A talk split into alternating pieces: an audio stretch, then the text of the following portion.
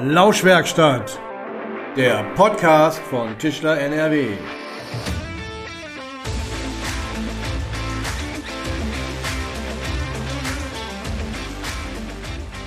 Hallo und herzlich willkommen in der Lauschwerkstatt.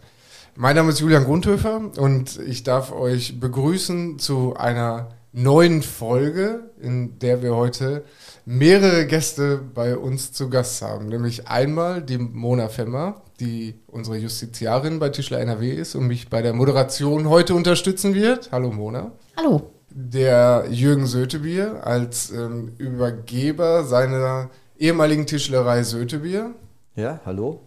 Und der Tim Brüggemann, der den Betrieb übernommen hat und heutige Inhaber der Tischlerei Formfreund. Hallo.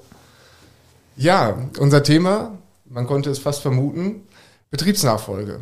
Im Moment ist es so, in Deutschland suchen knapp 220.000 mittelständische Unternehmen einen Nachfolger. Potenzielle Nachfolger, die zur Verfügung stehen, ähm, sind knapp 57.000. Wir haben also ein sehr, eine sehr große Differenz in, in diesen Zahlen. Und ähm, deswegen beglückwünsche ich Sie schon mal, Herr Sötebier, dass Sie auf Ihrem Weg äh, jemanden gefunden haben, der Ihren Betrieb übernommen hat. Ähm, können Sie sich noch zurückerinnern? Wann haben Sie angefangen, sich Gedanken darüber zu machen? Ja, vielleicht äh, kurz vorab. Mein Sohn hat auch Tischler gelernt, ist auch Tischlermeister, hat aber dann irgendwann geäußert, dass er den Betrieb nicht weiterführen möchte, sondern weiter studieren möchte, was er dann auch getan hat. Ja, so stand die Frage im Raum, wie geht es weiter, beziehungsweise die Suche nach einem Nachfolger, die wir dann auch äh, frühzeitig dann gestartet haben und äh, letztendlich die Frage oder das Angebot an Herrn Brüggemann gestellt haben, der derzeit im Studium und parallel in der Meisterprüfung war, ob er sich vorstellen könnte, den Betrieb in einem geraumen Zeitabstand von damals drei bis vier Jahren zu übernehmen. Nach großem Erstaunen, ihm das Angebot zu unterbreiten und großen Augen mit der Frist natürlich auch das zu besprechen und zu überlegen, sind wir auseinandergegangen und äh, er hat dann relativ zeitnah die Rückmeldung gegeben, dass ich das vorstellen kann. Und so ist das ins Laufen gekommen. Wie alt waren Sie da zu dem Zeitpunkt? Äh, zu dem Zeitpunkt war ich 59. Und haben sich welchen zeitlichen Horizont gesetzt, wann Sie den Betrieb abgeben wollen? Wir haben uns so drei bis vier Jahre als Horizont gesetzt, weil es zum einen äh, passte es äh, mit dem Abschluss des Studiums von Tim. Mhm. Zum anderen passte es mit meinem Eintrittsalter mit 63 in den Ruhestand. Daraufhin haben wir den Termin so abgestimmt. Und ich kann nur sagen, es war äh, absolut richtig, sich so viel Vorlaufzeit zu nehmen. Äh, es, wir hatten nie zeitliche Termindrücke und äh, konnten alles, und es ist nicht gerade wenig, bei, was zu so einer Vorbereitung, solcher Übergabe notwendig ist, äh, erledigen.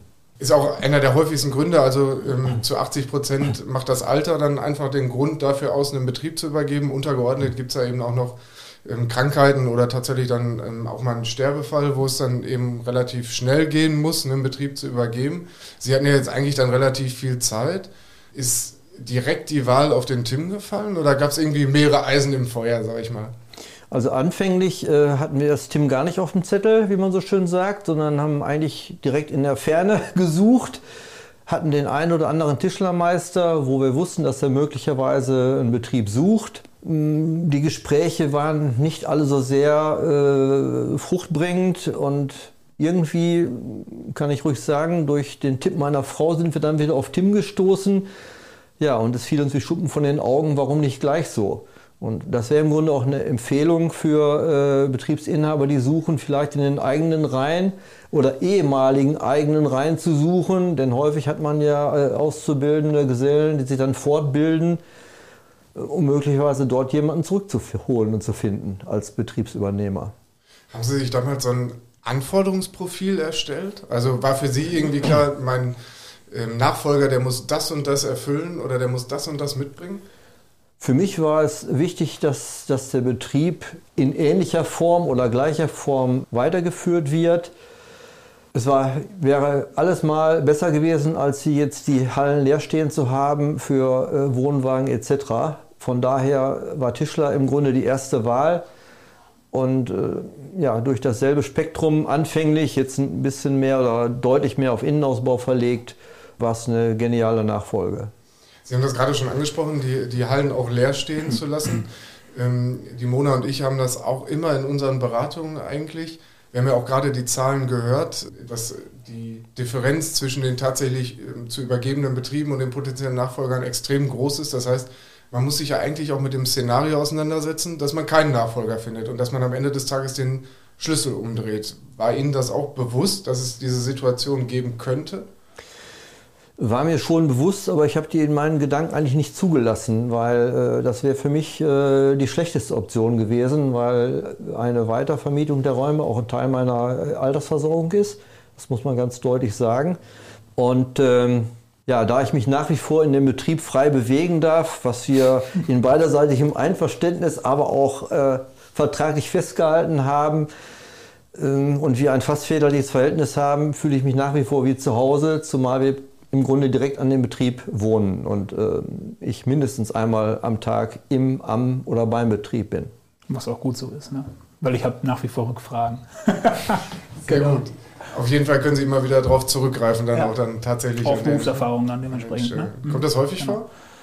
Äh, es wird immer weniger, aber dann doch schon. Ne? Gerade bei größeren Projekten ähm, ist das dann schon nochmal sehr hilfreich, wenn man sich noch eine weitere Meinung äh, einholen kann. Ne? Weil wir sind ein sehr junges Team. Ich bin mit 32 Jahren der Älteste.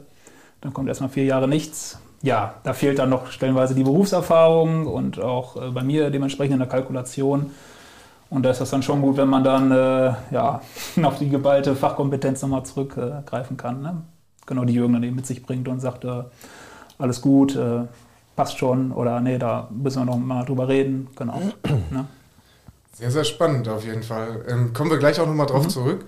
Ich möchte aber noch mal ganz kurz auf das Anforderungsprofil zurückkommen. Das heißt, 2014 äh, sind Sie, Herr Brüggemann, ja mit eingestiegen in das Unternehmen. Das heißt, in den Jahren davor haben Sie sich dann damit auseinandergesetzt, wie es aussehen könnte.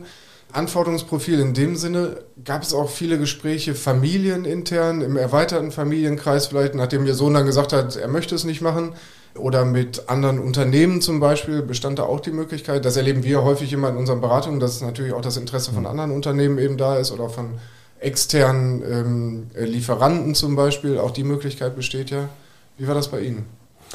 Ja, also nachdem äh, unser Sohn gesagt hat, dass er den Betrieb nicht weiterführen möchte, haben wir dann relativ zeitnah uns umgeschaut aber eigentlich immer unter der Maßnahme, wir werden schon jemanden finden, der den Betrieb in diesem Rahmen, in diesem Sinne äh, weiterführt. Und das hat dann ja auch relativ spontan geklappt, sodass wir gar nicht die Überlegungen hatten, in, in andere Bereiche noch weiter uns äh, umzuhören.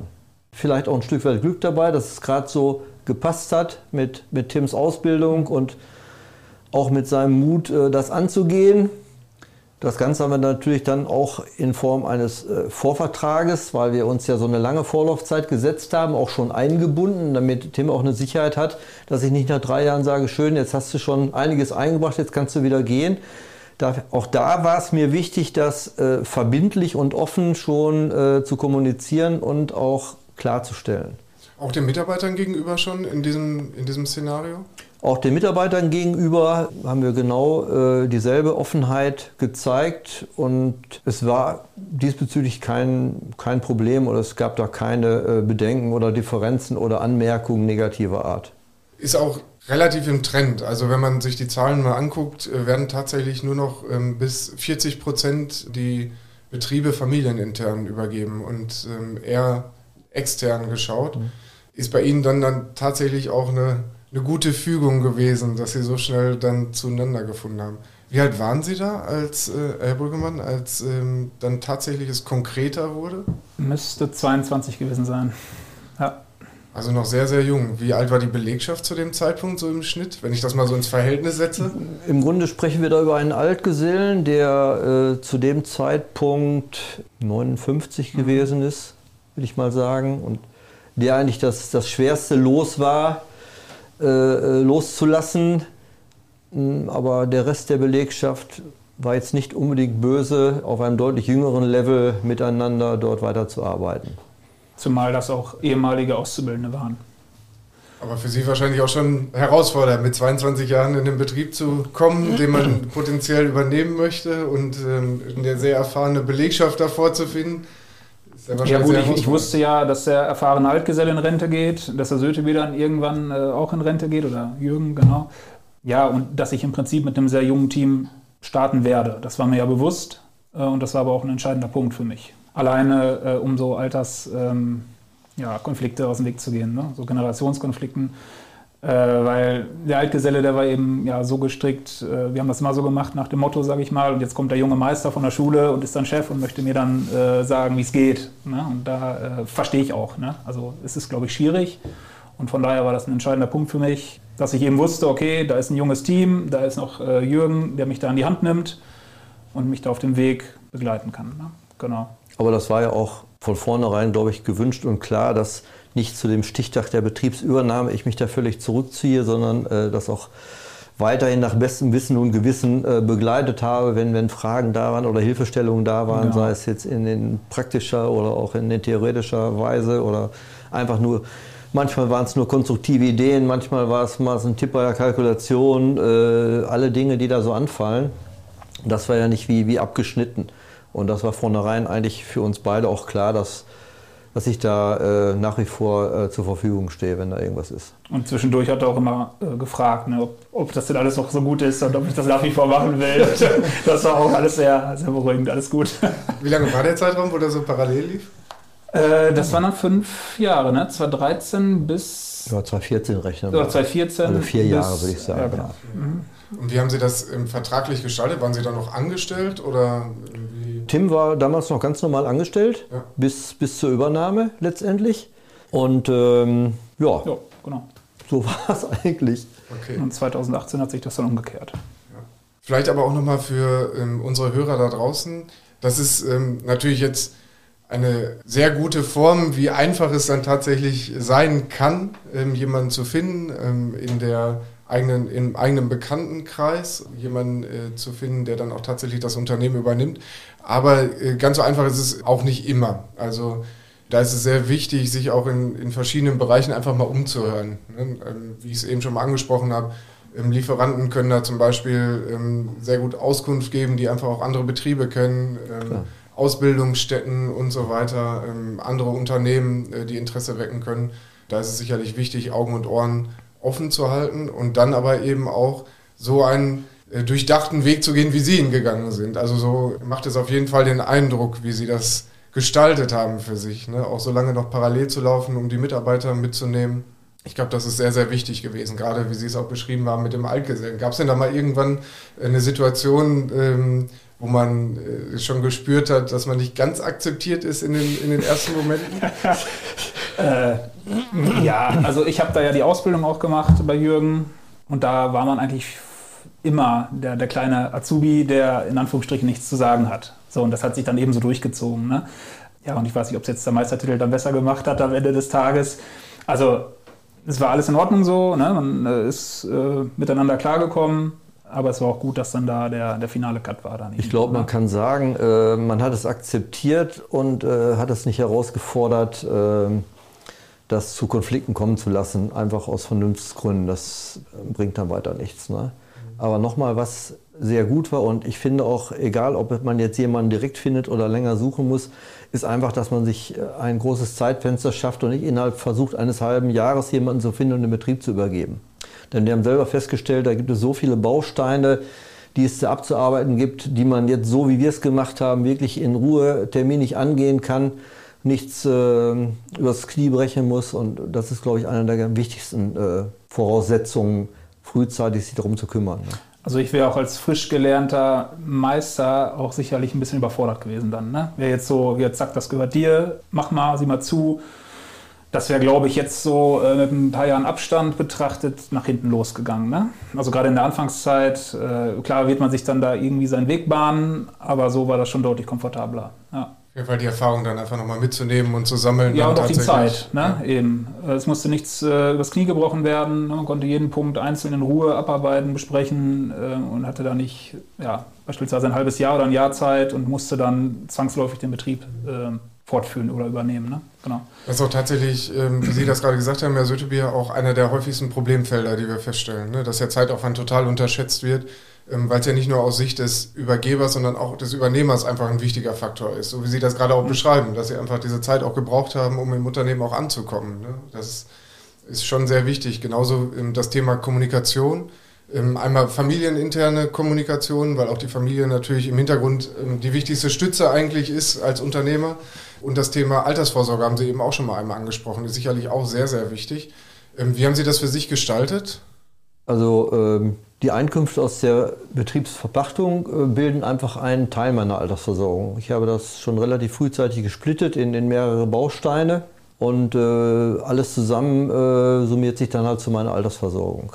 Das heißt, Sie haben praktisch die Gebäude behalten und haben die jetzt an äh, Herrn Brüggemann weiter verpachtet, sodass das Ihre Einkünfte ja. jetzt einfach sind. Genau so. Den, äh, auf Anraten Ihres Verbandes bzw. auch der Handwerkskammer haben wir uns entschieden, die äh, Einrichtung zu verkaufen weil das sonst ein ganz großes Streitpotenzial äh, während der Pachtdauer immer wieder darstellt. Ja, da wären wir uns auch irgendwie einig geworden wahrscheinlich. und äh, die Gebäude äh, sind im Besitz geblieben und daraus ziehe ich im Grunde jetzt einen Teil meiner Altersversorgung.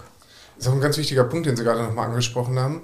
Die Begleitung während des Übergabeprozesses. Ähm, ich meine, der hat sich bei Ihnen ja jetzt auch ziemlich lang gezogen dann eigentlich, weil Sie lange eingearbeitet haben und ähm, lange parallel gelaufen sind.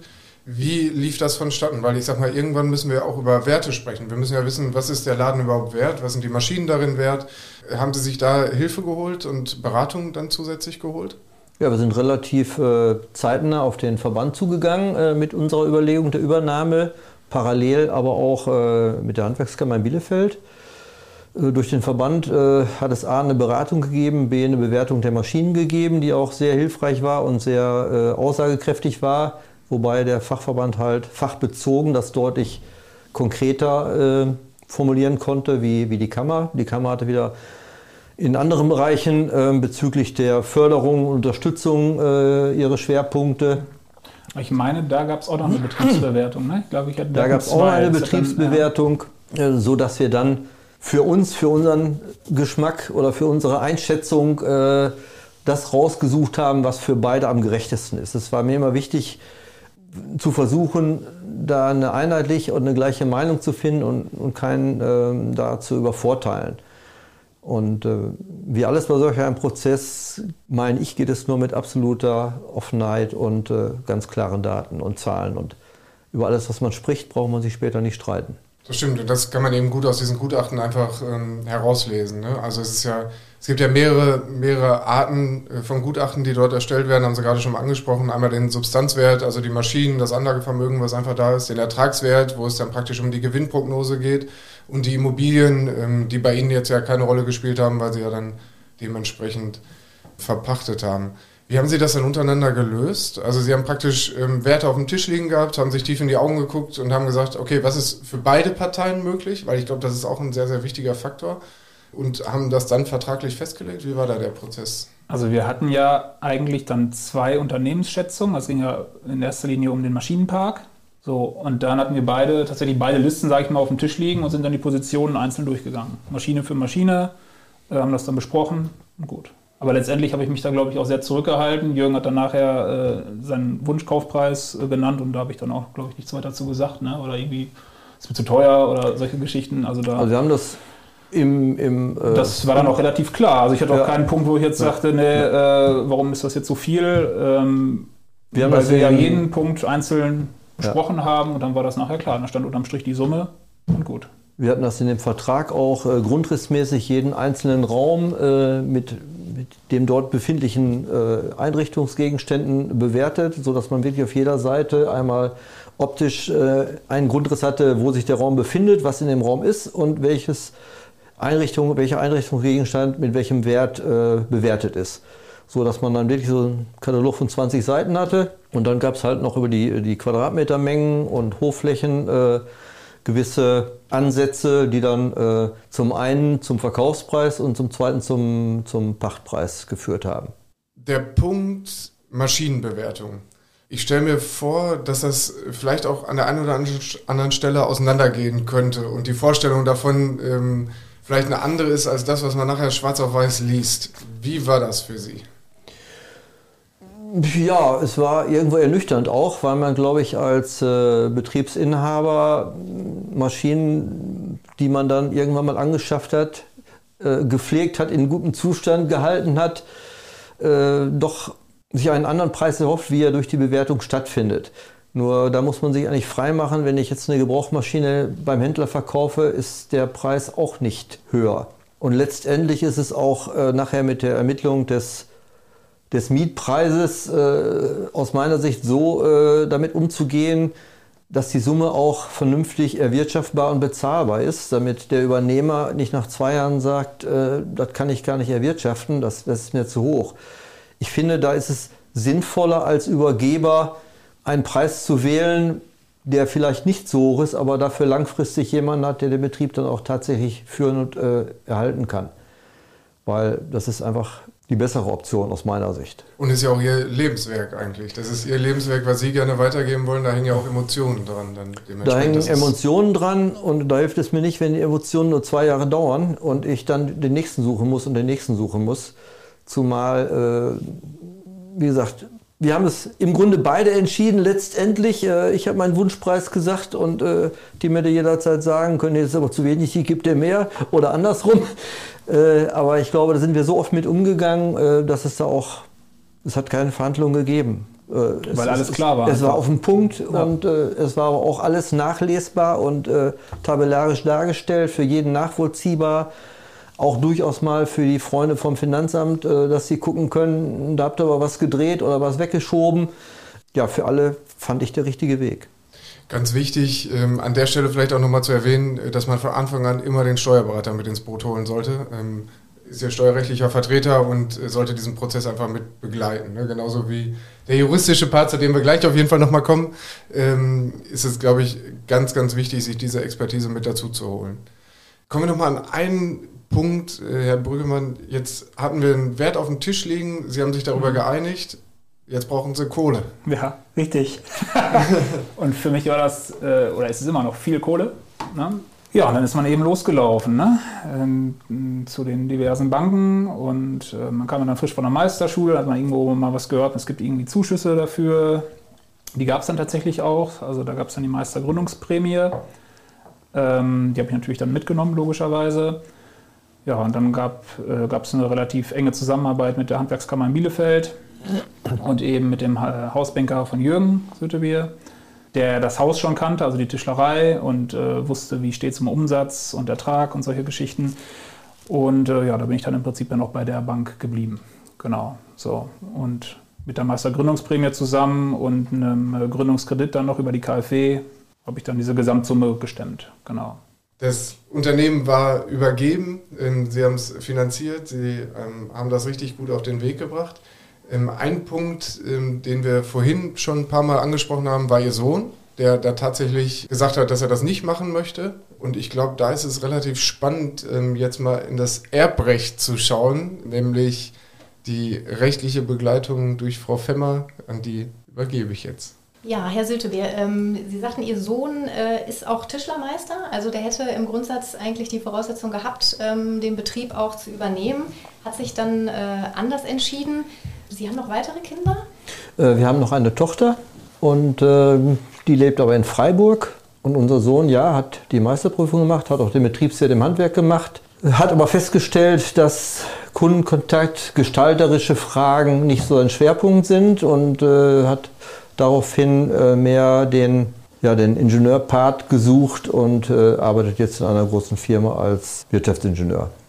Insbesondere wenn äh, innerhalb der Familie übergeben wird, also auch insbesondere an die Kinder, ähm, und Sie haben auch mehrere, ist es natürlich auch ein großes Thema, wie regeln Sie das erbrechtlich? Haben Sie sich da mal vorher schon Gedanken gemacht? Haben Sie da Regelungen getroffen? Müssen Sie natürlich nicht im Detail jetzt offenlegen, aber Nein, aber es war der Punkt, äh, da wir die äh, Gebäude ins Privatvermögen zurücknehmen wollten, um nicht irgendwelche Altlasten für irgendeine Vererbung mal zu lassen, haben wir äh, den Betrieb bewerten lassen durch einen öffentlichen Gutachterausschuss. Das war auch der Zeitpunkt, wo wir gesagt haben, wenn wir die Bewertung machen, lassen wir die auch privat machen und haben dann alle Zahlen durch einen öffentlich bestellten Gutachter zur Hand, um äh, erbtechnisch das auch zu regeln. Ja, weil das ist äh, insbesondere dann wichtig, äh, weil wenn jetzt, sagen wir mal, der Sohn jetzt doch äh, den Betrieb übernommen hätte und äh, dann wäre noch die Tochter gewesen und dann wäre der Erbfall eingetreten bei Ihnen, dann hätte das natürlich im Zweifel ohne eine Regelung dazu führen können, auch, dass ähm, Ihre Tochter dann, um diesen Pflichtteil vielleicht auch zu erfüllen, ne, ähm, beziehungsweise Ihr Sohn, um den Pflichtteil zu erfüllen an die Tochter, ähm, dass da dann entsprechend auch vielleicht ein Notverkauf sogar in, äh, in Betracht gekommen wäre oder ähm, in Betracht gezogen hätte gezogen werden müssen. Ähm, deswegen ist das ein großes Thema. Erbrechtlich sowieso sollte man sich natürlich immer absichern, aber insbesondere wenn innerhalb der Familie übergeben wird, dass sie da auf jeden Fall auch entsprechende Regelungen treffen. Das ist sicherlich auch für unsere Hörer äh, auch noch ein großes Thema. Das ist absolut wichtig, wenn so tiefgreifende Entscheidungen und Umstrukturierungen stattfinden, dass man da eine klare Regelung vorher schafft und nicht hinterher. Und das war immer äh, mein Anliegen und letztendlich sind wir über den Weg auch insgesamt erbrechtlich mit, mit unseren Kindern völlig im Reinen, sodass jeder weiß, was er zu erwarten hat und äh, wo es hingeht. Ja, das ist auf jeden Fall eine sehr, sehr gute Lösung, die Sie da getroffen haben. Sie haben jetzt gerade noch mal angesprochen äh, bezüglich Ihres Sohnes, dass er auch den Betriebswert äh, Wirt im Handwerk äh, gemacht hat. Das ist sicherlich auch ein guter Punkt. Handwerksrechtliche Voraussetzungen sind ja auch äh, ganz wichtig. Herr Brüggemann, äh, Sie haben gesagt, Sie haben natürlich die Meisterschule besucht. Das war aber dann schon im Vorfeld. Also das hatten Sie ohnehin geplant dann? Genau, das hätte ich ohnehin gemacht. Ich war ja schon äh, zu dem Zeitpunkt auf der Schule, wo die Anfrage der Betriebsübernahme dann kam. Ja, also Meister, wie gesagt, war eh mein Ziel. Nebenbei habe ich dann studiert in Münster, eben ähm, an der Akademie Gestaltung, Möbeldesign. Ja, nur was ich eben im Vorfeld schon mal sagte, dass die Meisterschule an sich und eine wirkliche Betriebsübernahme ähm, zwei unterschiedliche Welten sind. Also da geht es dann äh, ja doch weit auseinander stellenweise. Also, also es ist Theorie und Praxis, wenn man das so betiteln möchte. Ja. Also so insbesondere auch diese betriebswirtschaftlichen Aspekte. Genau, ich denke, jeder Betrieb tickt nochmal anders und in der Meisterschule ist es natürlich die schöne, heile Kalkulationswelt, wo alles glatt durchläuft und äh, ja, im täglichen Leben sieht das eben anders aus. Und das, das konnten Sie dann im Grunde lösen, weil der Herr Süttebier dann noch entsprechend mit äh, dabei genau. war und Sie quasi. Da bin ich nach wie vor super dankbar für, dass ich da einen Ansprechpartner hatte und auch über diesen langen Zeitraum eben jemanden hatte, äh, wo ich dann immer ja, die Sicherheit da hatte und der mich da eben perfekt beraten und unterstützt hat. Genau. Ja, also weil ansonsten, ähm, wenn Sie jetzt keine Meisterprüfung gehabt hätten, ähm, wäre natürlich auch noch eine Variante gewesen, dass man eventuell über so eine Ausübungsberechtigung, ne, also weil Sie ja die Gesellenprüfung auch entsprechend schon hatten, ähm, oder so eine Ausnahmebewilligung oder so genau. dann entsprechend mhm. arbeiten könnte. Aber wäre auf jeden Fall wichtig, ähm, auch dass das mit im Blick behalten wird. Dann, ne? Dass bei so einer Übergabe, richtig. dass das nicht zu kurz kommt und dass man dann auch entsprechend noch die äh, Weichen richtig stellt. Ja. Insbesondere hatten Sie auch angesprochen, ähm, dass Sie ja dann auch diese Meistergründungsprämie dann auch mitnehmen konnten. Also so ein Meister macht Das war dann, dann der positive Nebeneffekt. Genau, genau richtig, der macht auf jeden Fall dann auch Sinn an der Stelle dann. Ne? Ja. Bezüglich der Mitarbeiter ähm, hatten Sie gerade ganz kurz angesprochen, Herr Sötebeer, dass Sie ähm, einen Altgesellen äh, hatten ähm, oder auch mehrere Altgesellen, die dann ähm, entsprechend ja noch da waren, als Sie, ähm, Herr Brüggemann, den Betrieb übernommen haben. Mhm. Wie ist das da? Also Sie haben die Mitarbeiter dann übernommen oder? Ähm es war zu dem Zeitpunkt war es eben der Altgeselle, der dann in absehbarer Zeit in Rente ging. So, und dann waren es noch, ich meine, zwei, ne? genau, ja, ein frischer Geselle, der gerade aus der Ausbildung kam und noch ein Auszubildender, genau.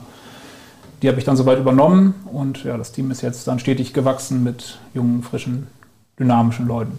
Weil das ist auch noch ein Thema arbeitsrechtlich, was man äh, natürlich beachten muss. Also, dass äh, Sie, Herr Sötebi oder Sie, Herr Brüggemann, hätten dann entsprechend über diesen Betriebsübergang auch informieren müssen. Das ist äh, ganz wichtig. Ähm, also, die Mitarbeiter müssen da entsprechend Bescheid wissen. Sie haben natürlich jetzt auch schon angedeutet, äh, dass Transparenz Ihnen total wichtig ist. Ja, das gilt sicherlich auch dann gegenüber den Mitarbeitern. Aber da muss auf jeden Fall auch formell richtig informiert genau. werden. Ähm, da gab es dann auch ein Schreiben, dass äh, Jürgen dann eben den Betrieb aufgibt, beziehungsweise an mich übergibt. Und ich meine, die waren ja immer live dabei, aber klar muss es da irgendein Schriftstück geben, das gab es dann auch dementsprechend. Und es war von Anfang an immer klar, äh, dass ich dann in Zukunft der neue äh, Chef bin, in Anführungsstrichen. Also ich sehe mich ja als Teil des Teams und nicht als, als obligatorischer Chef oder als klassischer Chef. Ähm, genau, und so ist das dann recht äh, oder eigentlich perfekt abgelaufen. Also sehr entspannt. Ja, klingt so. Also dieses Musterschreiben, genau, das äh, kann man auch tatsächlich bei uns bekommen. Äh, mhm. das ist auf jeden Fall wichtig, dass man das entsprechend beachtet, ähm, weil die Mitarbeiter dann ein entsprechendes Widerspruchsrecht auch haben. Ähm, und im Zweifel sind Sie, Herr Sötebier, dann immer noch der Arbeitgeber und das wollen Sie ja nicht. Deswegen, okay. ähm, genau, also das, das muss man da noch entsprechend beachten. Ähm, wir kommen schon fast zum Ende unseres Gesprächs. Herr Sötebier, erlauben Sie mir noch zwei etwas privatere Fragen. Und zwar, als Sie sich auf den Ruhestand vorbereitet haben, haben Sie einen Plan gehabt, was Sie machen? Weil ich sag mal, das ist ähm, tatsächlich was, was uns häufig begegnet. Sie sind Unternehmer äh, mit Leib und Seele. Sie arbeiten 50 bis 60 Stunden und mit einmal ist der Betrieb übergeben und Sie sitzen zu Hause auf der Couch und wissen nichts mit sich anzufangen. Hatten Sie da einen Plan? Ich hatte insofern, insofern einen Plan, dass es für mich diese Altersruhe eigentlich nicht gibt. Zum einen haben wir ein relativ großes Grundstück, was häufig stiefmütterlich meinerseits beackert wurde, jetzt aber mehr Zeitaufwand äh, erfordert.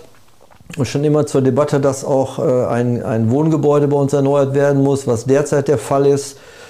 Äh, ich habe derzeit eigentlich eine 12, einen Zwölf-Stunden-Tag an sechs Tagen in der Woche. Von daher ist das mit dem Ruhestand äh, nicht so weit her. Aber das ist gut so und das ist auch gewollt so.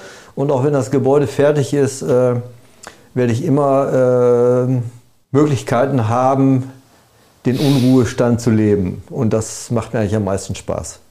Sehr gut. Also Sie waren vorbereitet, Sie wussten, äh, Sie haben noch genug zu tun und Sie haben noch genug vor. Ähm, genau. Glaube ich, ein sehr, sehr wichtiger Punkt. Bevor man nachher wirklich zu Hause auf der Couch sitzt und Tee trinkt, ähm, sollte man einen Plan haben. das würde mir, glaube ich, nicht passieren. glaub, so krank kann ich, glaube ich, nicht sein. sehr gut. Und ein zweiter Punkt. Ähm, Sie wohnen ja noch direkt an dem Betrieb.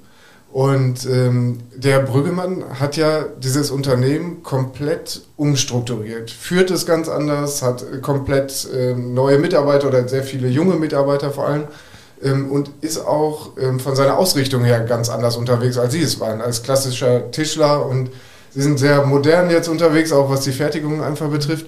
Wie ist das, also drauf zu gucken auf den Betrieb, der jetzt ganz anders eigentlich dasteht, als es noch die Tischlerei Sötebier damals war? Ja, ich äh, finde es ganz toll, das zu beobachten, wie es da vorwärts geht, wie es auch mit anderen Techniken und anderen Maschinen vorwärts geht, wie das junge Team miteinander umgeht. Äh, also für mich ist da kein Wermutstropfen oder kein langer Zopf, hinter dem ich hertrauere. Äh, ich finde das toll, diese Dynamik und äh, die Vorgehensweise, die da stattfindet. Also kann ich nur positiv sagen. Sehr schön. Dann sind wir auch schon fast am Ende dieser Folge. Fast deshalb, weil jetzt noch unsere allseits beliebte Rubrik der Dreisatz folgt. Okay.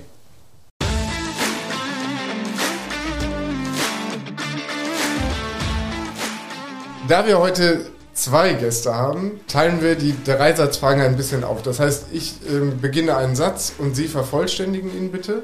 Äh, Herr Sötebier, Sie bekommen einen Satz von mir, Herr Brüggemann, Sie bekommen einen Satz von mir und einen bekommen Sie gemeinsam, den Sie bitte gemeinsam beantworten. Herr Sötebier, wenn ich heute noch einmal einen Betrieb gründen würde, dann? Das ist keine einfache Frage. Äh, ist ja zu entscheiden, äh, mit dem Wissen von jetzt oder mit dem Wissen von 30 Jahren Alters, Lebensalter. Das wäre sehr unterschiedlich. Weil ich finde, mit jüngeren Jahren entscheidet man viel freier, ohne über die ganzen Möglichkeiten der Probleme, die kommen könnten, nachzudenken, die mich zum Schluss, wenn ich das zurückverfolge, immer so ein bisschen blockiert haben. Und da finde ich es toll, wenn man als junger Mensch sagt, das kriegen wir hin. Wie gucken wir mal, aber wir kriegen das hin. Andere kriegen das auch hin. Und das ist ein Vorteil der Jugend, die auch so einen Betrieb, so einen Jungen dynamisch nach vorne bringt. Herr Brüggemann, selbstständig zu sein bedeutet für mich, Gute Frage. Sehr gute Frage. Selbstständig äh, zu sein bedeutet für mich, sich frei entfalten zu können und etwas aufzubauen, worauf ich danach am Ende des Tages auch stolz bin oder am Ende des Berufslebens natürlich auch auf lange Sicht und das eben so gestalten zu können, wie das für mich perfekt funktioniert. In Zusammenspiel mit Familie, Freunden etc., Mitarbeitern, genau. Und da sind wir, denke ich, auf einem guten Weg momentan. Ja. Und mit einer perfekten Übergabe am Ende dieses Zeitraums. Genau. Im Optimalfall, ja, wenn sich dann noch jemand Verrücktes findet. ähm, und da kommen wir dann auch direkt ähm, zu der Frage für Sie beide.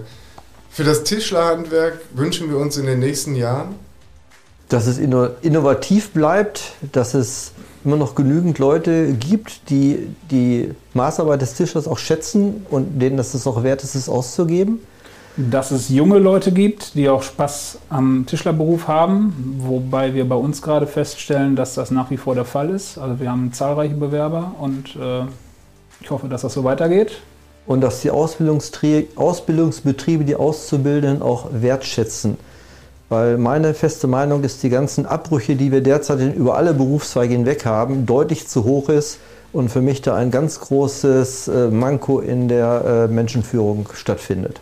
Ein Auszubildender ist ein Mitarbeiter wie jeder andere und hat eine Wertschätzung und mit einer Wertschätzung kann ich so viel Positives erreichen, was viele irgendwo vergessen. Das ist sehr schade. Punkt. Punkt. Ein schönes Schlusswort.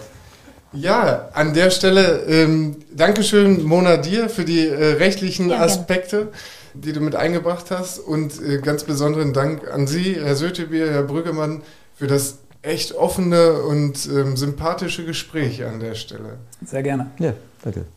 Auch an alle Hörerinnen und Hörer ähm, ein Dankeschön fürs Einschalten, für Kritiken, Anregungen und äh, Fragen könnt ihr gerne eine Mail schreiben an lauschwerkstatt.tischler.nrw und ich sage bis dahin in der Lauschwerkstatt.